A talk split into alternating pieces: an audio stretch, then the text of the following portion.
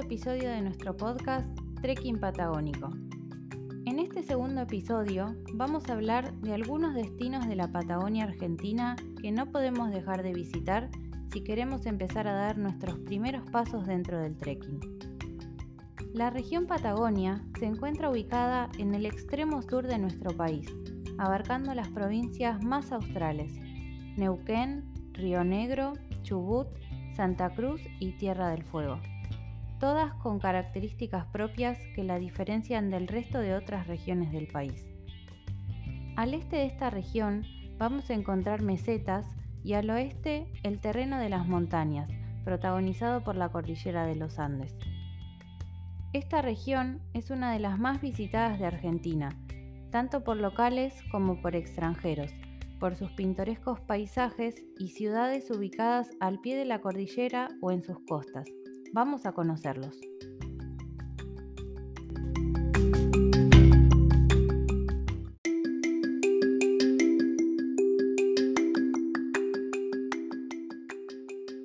El primer destino que quiero que conozcan es Chaltén, que es nada más ni nada menos que la capital argentina de trekking.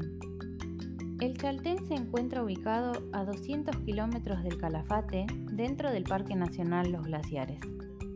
El Chaltén es un pequeño pueblo cordillerano ideal para los deportes de montaña, ya que cuenta con numerosos circuitos de trekking con variados grados de dificultad, decenas de rutas de escalada y una localidad de servicios que se desarrollan en función del turismo activo. Una de las caminatas más buscadas dentro de este parque es a la Laguna de los Tres, con las vistas más espectaculares del macizo del Cerro Fitzroy con una dificultad media. Este sendero recorre aproximadamente 25 kilómetros en total y tiene una duración de entre 8 y 9 horas. Entre las caminatas de menor dificultad se destacan el Mirador de los Cóndores y las Águilas, el Chorrillo del Salto y el Mirador Margarita. Dentro de las caminatas de dificultad media Además de la ya mencionada Laguna de los Tres, podemos realizar el sendero a la Laguna Torre y a la Loma del Pliegue Tumbado. Y ya en un grado de mayor exigencia se encuentra la expedición al glaciar Cagliero, donde caminaremos sobre el manto de hielo continental.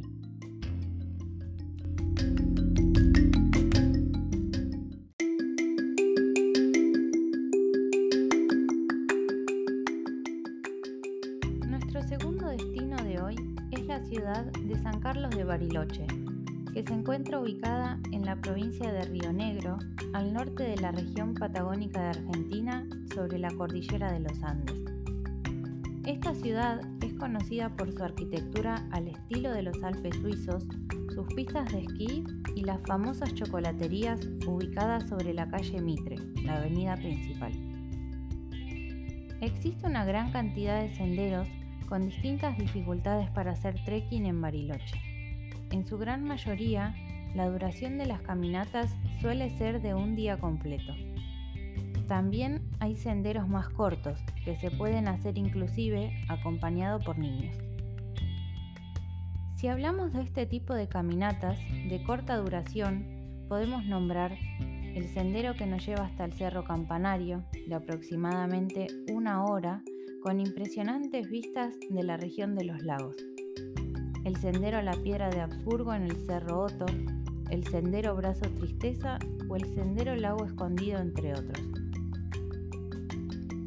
Por otro lado, si hablamos de caminatas de dificultad media, podemos hacer el sendero hasta el refugio Frey, con un terreno más rocoso hacia el final, el Cerro Goye, el Cerro Bellavista o el Sendero hacia el Refugio López, por nombrar algunos. Por ahora, ¿qué destino prefieren para hacer trekking? ¿El Chaltén o Bariloche?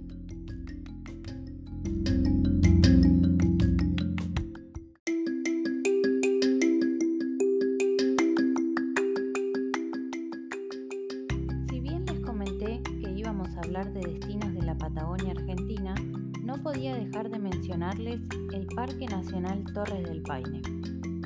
El mismo se encuentra ubicado a 61 kilómetros de la ciudad de Puerto Natales, en Chile, en la región de Magallanes, también parte de la Patagonia Austral. Este parque nacional es uno de los más famosos en Chile y se los puede visitar como una excursión durante el día o bien pernoctando algunas noches dentro del mismo para aprovechar al máximo sus senderos, que es de lo que les voy a contar a continuación. Una de las caminatas obligatorias es el Mirador de las Torres, que recorre 20 kilómetros en total con una duración de 9 horas aproximadamente. La caminata culmina con una vista increíble de las tres torres del Paine. Al llegar al mirador, nos encontraremos con una de las postales más famosas, un anfiteatro con picos rocosos y exuberantes glaciares. También, otra de las caminatas que podemos hacer es al Valle del Francés, al Valle del Glaciar Grey, donde si queremos podemos hacer un trek sobre el glaciar con el mismo nombre o bien al Mirador de los Cuernos. Sin dudas es un destino que vale la pena conocer.